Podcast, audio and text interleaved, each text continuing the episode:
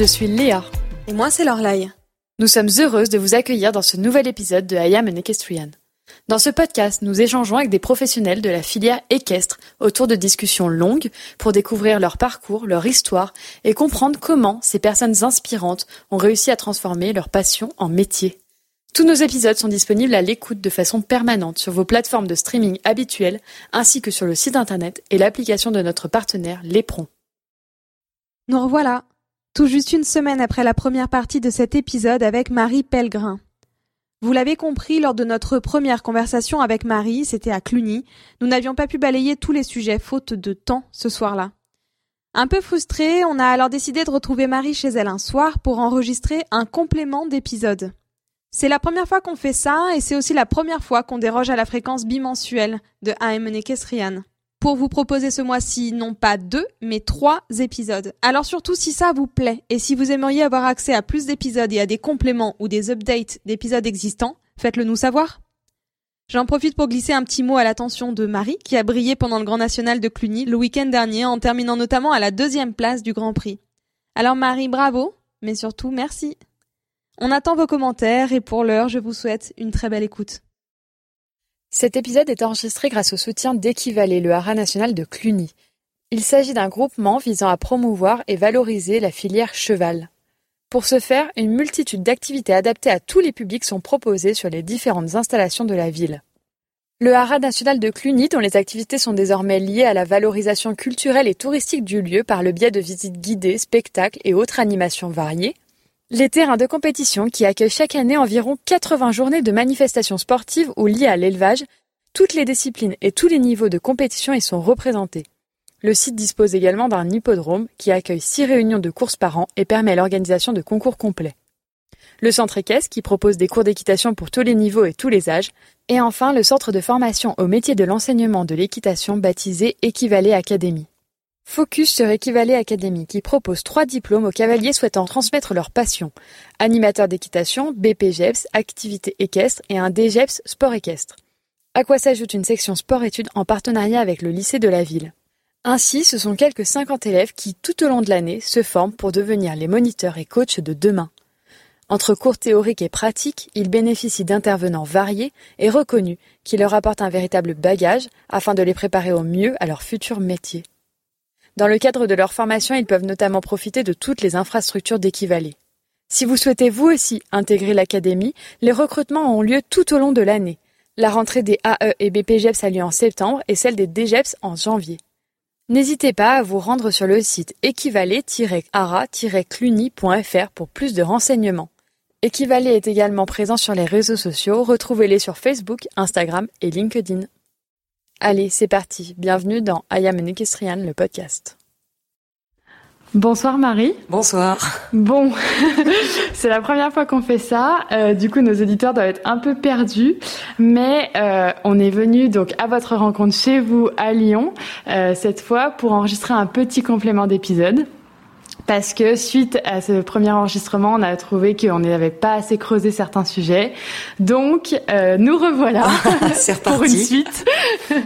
Donc, euh, on a parlé de beaucoup de choses dans le premier enregistrement. On a parlé euh, de l'enseignement, on a parlé de la place de la femme euh, dans le sport, on a parlé du modèle économique, on a parlé de, de, de nombreux sujets. Mais euh, il y avait notamment une question, et on va rentrer dans le vif du sujet assez rapidement. Euh, il y avait une question qu'on vous a pas posée parce que ça s'est pas présenté à ce moment-là. Euh, c'est l'histoire très singulière euh, qui vous est arrivée, qui est celle euh, de l'incendie, dans lequel vous avez perdu euh, votre jument de tête il y a quelques années maintenant. Pour ceux qui ne resituent pas, c'est un événement dont on a eu l'occasion de parler avec euh, plusieurs de nos invités, dont Philippe Rosier notamment, puisque il s'agit donc de l'incendie qui a ravagé et brûlé les, écuries de l'espace Rosier il y a quelques années maintenant. Donc on aimerait bien que vous nous en parliez parce que ça a dû être un événement évidemment très difficile à vivre et surtout comment est-ce que vous êtes reconstruite après ça? Alors euh, oui, c'était c'était vraiment euh, quelque chose de traumatisant et marquant. J'avais 21 ans, je sortais des jeunes cavaliers et euh, je rentrais en équipe de France senior.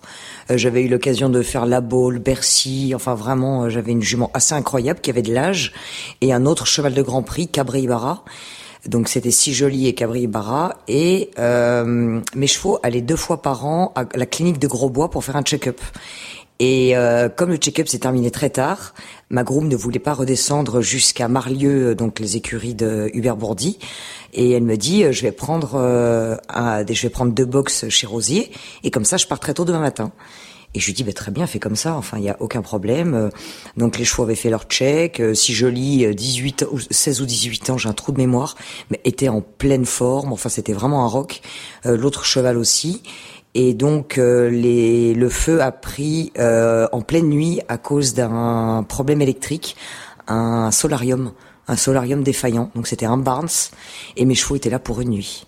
Donc euh, voilà, c'était le destin, c'était horrible. Et en fait le matin, j'ai entendu à 6 heures du matin la voix de mes parents chez Hubert dans la maison. Donc mes parents, faut savoir qu'ils habitent à Marseille. Donc voilà. Et euh, là, j'ai eu très très peur quand j'ai entendu leur voix parce que j'ai cru qu'il était arrivé quelque chose à mon frère ou ma sœur. Et en fait, quand je suis descendue, euh, mes parents, mon père était en pleurs, il n'arrivait pas à me parler, et c'est ma mère qui me disait euh, il y a plus de chevaux. Et elle n'arrivait plus à parler non plus, elle pleurait et je comprenais pas et je demandais où était ma groom Ben et je disais mais Ben comment elle va? Mais je comprends pas qu'est-ce qu'il y a et puis là ils ont réussi à m'expliquer il y a eu le feu aux écuries et les chevaux sont morts. Donc là le choc mais enfin choqué. J'arrivais plus à parler, je comprenais pas, je voulais pas comprendre. Et euh, une fois le choc passé, la douleur. Alors encore une fois, je veux dire, c'est évidemment il y a des gens à qui il arrive des choses bien plus graves. Euh, mais voilà, quand on a 21 ans, qu'on a une jeune fille, qu'on aime ses chevaux, euh, bah, enfin le monde s'écroule. Et euh, ça a été très très dur à, à me reconstruire après. Hubert m'a prêté quelques chevaux à monter. Après, euh, nous avons fait l'acquisition de d'autres jeunes chevaux et j'avais l'impression de trahir les miens si je les aimais. C'était un peu bizarre comme sentiment. J'arrivais pas à m'attacher. Je me disais c'est pas possible. Je peux pas, je peux pas les aimer. J'ai pas le droit. Je trahis les autres. Et euh, je me suis vraiment retrouvée au fond du trou. J'ai mis très longtemps à me reconstruire, à retrouver des, les bons chevaux, quelques achats un peu malheureux, et jusqu'à Ice Dunker. Voilà, une petite jument de 6 ans, Alzane, un coup de foudre. Et c'est elle qui m'a vraiment euh, réouvert le cœur euh, sur mes chevaux. Comment on fait quand on a 21 ans, qu'on est en train de construire sa carrière et on sait combien c'est difficile aussi de construire une carrière, d'avoir les bons chevaux, de les garder, de les faire performer? Comment on fait quand on repart euh, de zéro comme ça? Bah on travaille, on recommence. Après, voilà, on a, il y a, y une histoire financière. Donc l'assurance, euh, mon père s'est battu vraiment euh, contre les assurances. Hein. Bien sûr, rien, absolument rien contre les rosiers. Euh, il, n'y était pour rien. C'était un drame immense pour eux. Et euh, donc mon père a eu gain de cause pour une certaine somme, mais on est très très loin des sommes de chevaux de Grand Prix. Et quoi qu'il arrive, on a toujours acheté des jeunes chevaux. J'ai toujours fonctionné comme ça. Et donc, euh, on a recommencé. on recommence et on est patient jusqu'à ce que ça revienne et jusqu'à ce qu'on puisse refaire des grands prix. Plusieurs années plus tard, euh, vous avez fait la rencontre d'un cheval très particulier pour vous, euh, qui est Amiral, euh, que vous avez gardé longtemps, avec qui vous avez beaucoup performé, et qui lui aussi a sa petite histoire que vous nous avez aussi racontée d'ailleurs ce soir-là, dont on aimerait bien que vous nous parliez aujourd'hui. Ah, alors, je vais, je vais essayer de condenser parce que si je parle de mes chevaux, je peux en parler des heures, tellement ils ont tous un caractère propre à eux et spécial, admirable. C'est mon ex-beau-père Gerhard Etter qui me l'a trouvé en Allemagne. Et c'était un cheval qui faisait des toutes petites épreuves, qui sortait vraiment de nulle part. Et quand je suis allée l'essayer, un soir il m'appelle, il me dit demain matin on part, j'ai trouvé ton cheval. Et on a fait 8 heures de route pour arriver euh, dans une écurie euh, avec un cheval attaché à un vent, un cheval énorme, pas ferré derrière, pas tendu. Et là je me suis dit mon Dieu, qu'est-ce que c'est que ça? Et en fait quand le cheval s'est tourné, euh, j'ai vu ses yeux, j'ai vu sa tête et pareil, coup de foudre, immédiat immédiat. J'ai vu ses yeux, j'ai dit je le veux. Et après j'ai commencé à trotter, galoper, sauter. Enfin, il était déjà acheté. C'était, je voyais qu'il y avait quelque chose. Il a fait quelques fautes, mais il a toujours corrigé. Et la, la puissance qui dégageait, la puissance et la sérénité. Et l'intelligence. C'est vraiment, il fait partie des chevaux très rares et des chevaux à part. Et donc admirable, j'ai fait euh, toute euh, équipe de France, euh, équipe suisse avec, mais il a eu malheureusement des coliques très graves. Il a été opéré et j'avais jamais eu de chevaux en colique ou de chevaux opérés de coliques. Et donc voilà, je savais je pensais que c'était normal qu'il souffre un peu, et en fait il était en péritonite. Et donc un samedi soir évidemment, euh, sous des troncs d'eau, mon groupe m'appelle euh, tout de suite, appelle la clinique, faut l'emmener, il se jetait par terre, c'était affreux, mais choquant. Et j'étais avec euh, avec donc Daniel Ether, avec mon père qui était là, et avec mon groom, on cherchait le petit camion, le cheval se jetait par terre, c'était une horreur. On est allés tous ensemble à la clinique et ils l'ont tellement sédaté pour l'ausculter que quand ils ont dit ok, faut ouvrir, la sédation plus la narcose, le cheval a fait un arrêt cardiaque. Et euh, donc euh, arrêt cardiaque sur la table d'opération, un cheval normalement un cœur de cheval ne repart pas. Et là le vétérinaire euh, regarde mon ex-mari et mon père et dit ben enfin voilà. Et là Daniel a eu le réflexe de sauter dessus avec les genoux et le cœur est reparti. Donc là mon père tout de suite qui regarde le, le vétérinaire qui dit allez continuez continuez continuez et ils ont continué. Moi, je servais à rien, je pleurais dehors, je ne servais à rien du tout. Et euh, le cheval après s'est remis. Il était censé ne pas survivre. Il était censé ne plus jamais sauter. Après, il était censé ne plus vraiment sauter haut. Et pour finir, euh, il a tout ressauté. Mais ça a pris deux mois. Euh, j'y allais tous les matins, tous les soirs, et mon groom y allait à midi. La, la, la clinique est à 20 minutes des écuries, donc moi j'allais quand même tous les matins à 5h30 ou 6h du mat avec un sac dans les champs pour aller chercher euh, de l'herbe. Euh, parce que les vétérinaires m'avaient dit que c'était c'était bien pour le cheval, c'était bien pour le transit. Je pense qu'ils voulaient juste me faire plaisir parce qu'ils savaient que le cheval allait mourir. Mais bon, moi je l'ai fait matin et soir et je faisais comme si c'était sûr qu'il allait vivre. Euh, je le brossais, je lui mettais des bandes alors qu'il était cadavérique. Hein. C'était un c'était un cheval d'un mètre 80 qui fait quand même 700 kilos normalement. Euh, il était dans un état, c'était c'était vraiment c'était affreux. Et en fait, il y a un matin, je suis arrivé à la clinique et là, euh, j'ai un pas, euh, je marche un peu avec les talons, donc on m'entend arriver de loin. Et, euh, et le cheval m'a appelé. Et c'est ce jour-là que je me suis dit, c'est bon, c'est parti. Et donc après, voilà, après gagner le Grand Prix d'Oliva, le dernier Grand Prix. Donc là, directement en rentrant d'Oliva, je suis allé à la clinique, j'ai posé la coupe parce que donc, bah, admirable était l'idole de la clinique et tous les élèves vétérinaires, enfin toute la clinique était vraiment tellement euh, heureux euh, de, de voir euh, le cheval comme ça. Ils avaient tous les larmes aux yeux quand je suis arrivé avec le champagne, la coupe, tout. Enfin, et après, évidemment, le cheval est troisième du Grand Prix de Calgary. Donc ça, c'est pas rien. Ça, c'est ça, c'est fou, c'est fou. Et c'était, je l'ai pris comme si euh, il me redonnait. Calgary, c'est autre chose. Calgary, c'est un autre sport. je pense que c'est comme Aix-la-Chapelle. J'ai jamais eu la chance de faire Aix-la-Chapelle. Euh, c'est un de mes rêves. Et euh, Calgary, c'est un autre sport, c'est impressionnant, c'est énorme. Alors moi, je suis petite, j'ai l'habitude de voir les barres hautes, mais euh, mais là, là, je passais carrément sous tout le parcours avec la bombe. Hein. Donc euh, là, là, c'était c'était assez assez flippant. Et de monter un cheval pareil dans une épreuve pareille, c'était fou. Et donc troisième du Grand Prix. En plus, Silana, la jument que j'avais vendue à Reed Kessler, était deuxième. Donc voilà, j'avais mes deux chevaux qui étaient dans les trois premiers du Grand Prix. Et du coup, après à la à la conférence de presse voilà, tout le monde parlait de l'argent de Calgary, du Grand Prix de Calgary. Et moi, quand j'ai été interviewé, je disais, bah, bah en fait, euh, voilà, outre l'argent, outre le, le, la notoriété de ce Grand Prix, c'est c'est c'est moi c'est l'histoire de mon cheval. Et donc là quand j'ai raconté l'histoire du cheval bon bah là il y avait tous les journalistes qui pleuraient. Parce que le cheval voilà il était quand même euh, euh, plus d'un an avant il était quand même en arrêt cardiaque sur une table d'opération. Donc c'est quand même fou quoi et au moment où vous allez à la clinique tous les matins, déjà en partant du début, au moment où vous décidez de, le, de la porter en clinique, de le faire opérer et ensuite de lui assurer les meilleurs soins, de, lui, de, de le penser, d'aller lui donner de l'herbe, de couper de l'herbe, de vous lever tôt, etc. Là, il est même pas question en fait de préserver votre avenir sportif. C'est vous avez sauver le cheval. Voilà, vous avez même pas l'idée que vous faites tout ça pour reprendre la compétition. Mais jamais. Il, déjà, il devait pas vivre. Il y a deux opérations en deux semaines sur un cheval de cette taille-là, de cet âge-là c'était, je pensais, mais je pensais même pas à ça. Je voulais qu'il vive. Je voulais qu'il vive, admirable, il fait partie de la famille. Il a vu mon fils grandir, euh, mon fils jouer tout le temps euh, dans le box avec. Euh, là, il est au, il est à la retraite dans l'écurie active des écuries de l'Isor en Normandie. Enfin, j'ai une vidéo avec mon avec mon enfant qui fait la taille de la tête de admirable. enfin, à l'époque, c'est fou. C'est c'est un cheval qui fait partie de la famille. Ça soulève la question que je, on vous a pas posée que je voulais vous poser. Dans une vie de sportif, on sait ô combien la performance et le résultat et l'ambition sportive est importante. À quel moment on arrive aussi à mettre ce, cette ambition sportive de côté pour euh, faire prévaloir le bien-être de nos chevaux, pour faire prévaloir euh, l'éthique animale et tout? C'est très dur. C'est très dur, ça m'a valu, euh, ça m'a valu des petits soucis parce que voilà, je veux dire, on, est dans une équipe. Euh, on fait du haut niveau, il y a le côté financier, on, on peut pas en faire autrement, c'est comme ça. Et c'est mon métier. Donc les chevaux doivent performer, les chevaux doivent être vendus pour que je rachète des jeunes chevaux, pour que je puisse vivre de mon métier.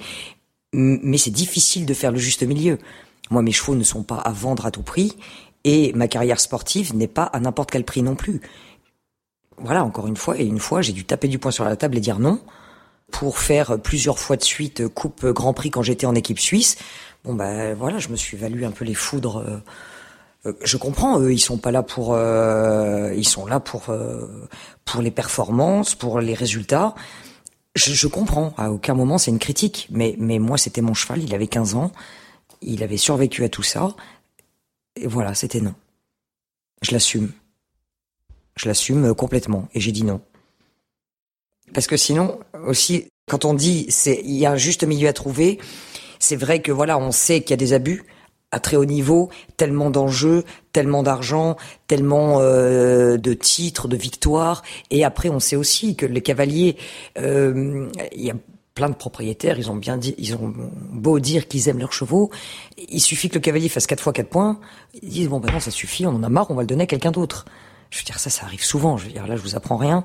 Donc euh, il y a beaucoup de pression il y a beaucoup de pression de toutes parts, mais après, voilà, c'est pas n'importe quel prix, et ça, c'est sûr qu'il n'y a pas assez de contrôle. Il faut être beaucoup plus dur, je trouve. Sur euh, les, notamment les cartons jaunes, les cartons rouges, ils existent, on les donne jamais. Que ce soit des comportements à pied ou à cheval, hein, il n'y a pas que sur les chevaux que les comportements ne vont pas. Il n'y a pas que dans notre monde que les comportements vont pas. Mais si euh, tout le monde prend l'habitude de rien dire, il va rien se passer. Et il n'y a rien qui va changer. Donc voilà, moi je trouve qu'il y a des comportements avec les chevaux ou avec les gens qui sont inadmissibles. Et voilà, il doit y avoir beaucoup plus de contrôle. Ça, c'est sûr. Je vais m'approcher du coup petit à petit de la question du système économique euh, parce que vous y venez un peu. Quand on est un jeune cavalier performant euh, qui va euh, commencer à faire les coupes des nations, intégrer les jeunes caves, l'équipe senior, etc., qui doit construire son système sur des propriétaires, pour l'aider à financer euh, le sport. Comment est-ce qu'il trouve le juste milieu justement entre euh, préserver la santé des chevaux et la pression euh, qu'il peut avoir de la part de ses propriétaires, de la part de ses sponsors, de, voilà des, des, gens qui l'entourent, qui sont là pour pour pour le sport finalement? Bah, déjà préserver la santé des chevaux, ça passe d'abord par la qualité de son équitation parce que mieux on monte, moins on fait transpirer les chevaux et moins on les fait souffrir. Ça, c'est indéniable. Donc, et après, euh, voilà, je veux dire des soins de base, un confort de base. Euh, je parle pas du tout de choses qui coûtent vraiment de l'argent. Euh, on parle pas des nouveautés, euh, des trucs. enfin bon, chevaux, ils ont quatre pattes, deux oreilles et une queue depuis toujours. Et à la fin, euh, les soins de base, ce sont les mêmes depuis toujours. Donc une bonne alimentation, euh, un, bon box, un grand box, la bonne paille, sortir beaucoup, beaucoup dehors, beaucoup auprès. Voilà, il n'y a pas besoin de chichi, il n'y a pas besoin de choses incroyables, mais c'est surtout après la qualité de l'équitation, la qualité des terrains évidemment. Ça c'est obligatoire de nos jours euh, et après savoir cibler un petit peu les concours, faire un programme il y a beaucoup de gens qui n'ont pas trop de plans à long terme. Je vois beaucoup, voilà, ils voient trop à court terme. Il faut toujours se mettre des objectifs, court terme, moyen terme et long terme, et faire des comptes, comptes à rebours en arrière. Et se dire, voilà, maintenant on fait comme ça. Après, voilà, c'est aussi de la communication avec les propriétaires. Et tous les propriétaires ne sont pas pareils aussi. Il y a mécènes, il y a propriétaires, il y a, voilà, il y a beaucoup de catégories différentes. Je voulais aussi rebondir sur une interview qu'on a faite il y a très longtemps maintenant, il y a presque deux ans. On l'avait enregistrée avec Sophie Dubourg, qui nous disait que c'était euh, très difficile euh, pour un jeune, notamment. Je reviens un peu à cet exemple-là, quand euh, il a un bon cheval, un super bon cheval pour aller faire les grands prix, et qu'on lui en propose une certaine somme d'argent, bah finalement ils sont quand même plutôt obligés de les vendre pour essayer de construire un système. Est-ce que vous, Marie, vous avez été dans ce cas-là? Comment est-ce que vous l'avez construit vraiment? Votre système et aujourd'hui, sur quoi est-ce qu'il repose Alors, premièrement, il repose sur euh, une famille de connaisseurs et une famille avec euh, des moyens suffisants pour me mettre le pied à l'étrier. Donc, euh, j'avais, j'avais, on va dire, pour schématiser, un budget de Formule 3 pour faire de la Formule 1. Mais c'est déjà très très bien. Il y en a plein qui ne l'ont pas la plupart. Donc donc c'était fantastique. Beaucoup investi d'abord dans les stages justement pour que j'apprenne à monter, pour que j'apprenne à gérer tous ces chevaux-là, euh, toujours dans les meilleures maisons, et après toujours acheter des jeunes chevaux, les faire vieillir et les vendre. Là, vous parliez des jeunes cavaliers, comment ils font, jeunes ou moins jeunes, on fait tous mmh, pareil. Moi, j'ai les reins assez solides que pour permettre que mes chevaux ne soient pas à vendre, mais on peut les acheter. C'est une grosse différence. C'est-à-dire que je les vends si vraiment j'ai un client en face qui arrive avec l'argent suffisant et euh, aussi un client qui me plaît. Je ne vends pas mes chevaux à n'importe qui, à n'importe quel prix. Ça m'est déjà arrivé de refuser une énorme somme à un cavalier parce que je ne pouvais pas, décemment, je ne pouvais pas imaginer mon cheval là-bas. Mais encore faut-il se le permettre. Mais j'ai à chaque fois vendu. Une de l'Otin est partie chez Jennifer Gates, c'est Harry Mulder qui la monte. Euh, euh, Reed Kessler avait fait l'acquisition de Silana, elle a fait les jeux avec. Silana, je l'ai acheté, elle faisait la 135. Donc c'est voilà, c'est des chevaux qu'on forme. Euh, soit c'est des jeunes chevaux, soit comme Silana, c'était 8 ans, ou Casting aussi, je l'ai acheté fin de 8 ans, mais c'est des opportunités. Sinon, j'ai de nos jours, j'ai le budget pour acheter entre 3 et 5 ans des vrais vrais chevaux d'avenir. Parce que les vrais vrais chevaux d'avenir c'est rare qu'ils passent à travers maintenant. Il y a encore des il y a encore des exceptions il y a encore des coups de bol. Mais voilà. J'en ai déjà eu quelques-uns des coups de bol. Parce que j'achète très peu de chevaux. J'ai très peu de chevaux et j'essaye d'optimiser à 200% donc euh, c'est vraiment du travail j'essaie de faire du travail de précision parce que ça demande beaucoup de temps de faire tout ce travail-là. Euh, les chevaux sortent minimum trois fois par jour. Pareil, voilà, j'ai la meilleure groom, euh, le meilleur maréchal, le meilleur veto, le meilleur ostéo, enfin tout ça. J'ai un cavalier qui m'aide à travailler les chevaux, Johannes Farsk euh, qui travaille notamment Boréal parce que Boréal est assez assez intense à travailler. Et physiquement, en piste, ça va, mais pour travailler sur le plat, elle est, elle est infatigable. Et donc c'est tout un système qui est mis en place pour optimiser un maximum, pour évidemment vendre le plus cher possible mais pas n'importe qui. J'ai le luxe de pouvoir choisir mes clients. Ce qui m'amène maintenant, euh, c'est parfait, à parler de Boréal, donc Boréal de Foncombe, votre jument actuel de tête. Euh, et euh, justement, entre les deux enregistrements, c'est passé quelque chose d'assez d'assez plaisant pour vous. premier Grand Prix 5 étoiles avec Boréal, classé à 4 points. Est-ce que vous pouvez nous parler un petit peu d'elle? Alors, encore une fois, Boréal coup de foudre. Comme je disais avant, j'achète très peu de chevaux et à chaque fois que je me suis fait un petit peu forcer la main, ça n'a jamais été. Je crois euh, 80, j'avais fait le calcul, je crois 80% ou 85% des chevaux que j'ai achetés ont fait minimum 3 4 étoiles. Mais c'était vraiment à chaque fois c'était les coups de foudre. Et les pourcents restants, c'est les boiteux, les accidents, les chevaux morts. Euh, ça m'est arrivé aussi. Euh, et, euh, et les fois où je me suis trompé parce que voilà, j'ai écouté les autres et j'ai. Mais à chaque fois que j'ai eu un coup de cœur, ça ne m'a jamais, jamais trompé. Les yeux, le regard. Et Boréal, je l'ai vu à Chalamont euh, dans les six ans. Et je regardais les jeunes chevaux et j'étais avec une amie et je vois la jument rentrer au loin au paddock. Et là, je vois une démarche de panthère. Il y avait elle et les autres juste au pas. Et je demande, je dis elle, c'est quoi? Et là, on me dit ah non non, il veut pas la vendre, l'éleveur, euh, c'est compliqué, euh, euh, ça va pas aller. Pas de problème. j'ai attendu, j'ai regardé le paddock, j'ai regardé le parcours, je la vois sauter le numéro 1, je me rappelle encore le 1 était juste à côté de moi et là j'ai fait Ok, je suis allée me présenter à l'éleveur qui était très très très sympa et euh, qui était fan de Galoubet, Philippe Prévost, donc l'élevage de Foncombe et euh, et donc on a sympathisé, on s'est très bien entendu avec Philippe et j'ai essayé la jument et je l'ai acheté. Donc je l'ai acheté euh, d'abord j'avais la moitié avec Philippe, après j'avais la moitié avec un investisseur en Suisse et quand je suis partie de Suisse, il y a eu quelques petites frictions. Et donc j'avais un petit peu de pression euh, quand Boréal avait 8 ans. Je loupe mon année de 8 ans avec la jument. La jument est très très très sens sensible, comme euh, n'importe quelle Formule 1. Et elle a beaucoup de sang, beaucoup de tempérament. Et je pense qu'en plus j'ai voilà j'ai euh, quand même une certaine connexion avec mes chevaux. J'ai besoin vraiment de faire corps avec eux et de collaborer avec eux. Et du coup je pense que quand je quand j'ai de la pression, les chevaux le sentent vraiment. C'est des éponges. Et donc voilà, loupé l'année de 8 ans. Après j'ai racheté la deuxième moitié et là j'ai soufflé. Et voilà, rentrer en France, euh, tout un système mis en place, euh, un super cavalier euh, qui la travaille. on essaye de faire un plan. Alors après, bon, bah, l'année dernière, un peu compliqué, bon, bah, comme tout, comme pour tout le monde. Et, et là, je suis très contente. J'étais déçue du 4 points parce qu'elle méritait pas. J'avais fait euh, 4 points, j'avais fait, j'avais classé la grosse sans faute jeudi. Elle classe quand même, elle est dans les points ranking vendredi avec 4 points parce qu'elle est toujours très vite. Euh, elle fait une bonne faute sur cette palanque, euh, la palanque blanche antérieure. Et là, j'ai senti dans le virage, euh, j'ai tourné tout petit peu, elle est assez forte, petit peu sur la main. Et là, j'ai senti qu'elle a voulu sauver le devant, qu'elle s'est souvenue de vendredi. Elle est tellement respectueuse. Et, et, donc elle a sauvé devant et elle s'est coincée un peu. Coincée un peu, sortie de virage, le triple longine en face, assez massif.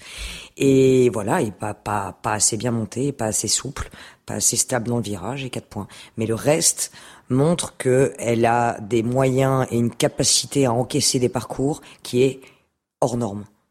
Qualité, respect, moyens, envie euh, et physique. Elle est en béton armé. Elle est infatigable, elle est en béton armé, elle est, elle est incroyable.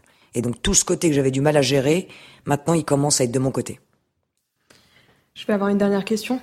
Vous nous parliez justement tout à l'heure de l'importance d'avoir un plan à moyen long terme. Et du coup, avec Boréal, c'est quoi le plan à moyen long terme? Alors euh, court terme, court terme déjà, c'est euh, on a le Grand National de Cluny. Euh, donc, euh, comme je fais partie de l'équipe équivalée, je représente le Rat National de Cluny. Donc là, j'ai vraiment à cœur euh, de performer dans le Grand Prix. Je sais pas encore si je vais avoir deux ou trois chevaux.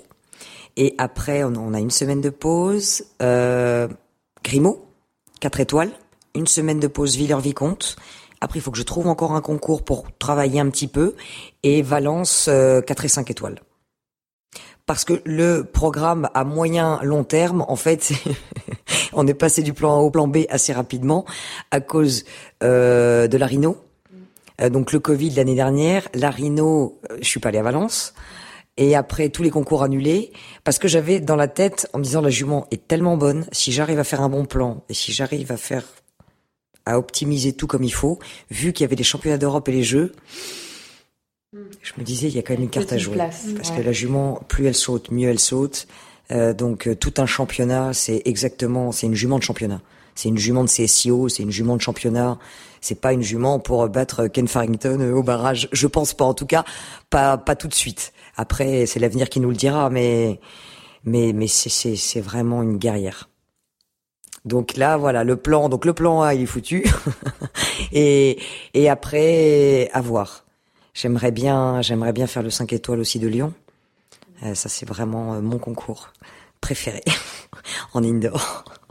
Bon, en tout cas, Marie, on sera là bah, déjà dimanche à Cluny, ce week-end à Cluny et dimanche pour le Grand Prix.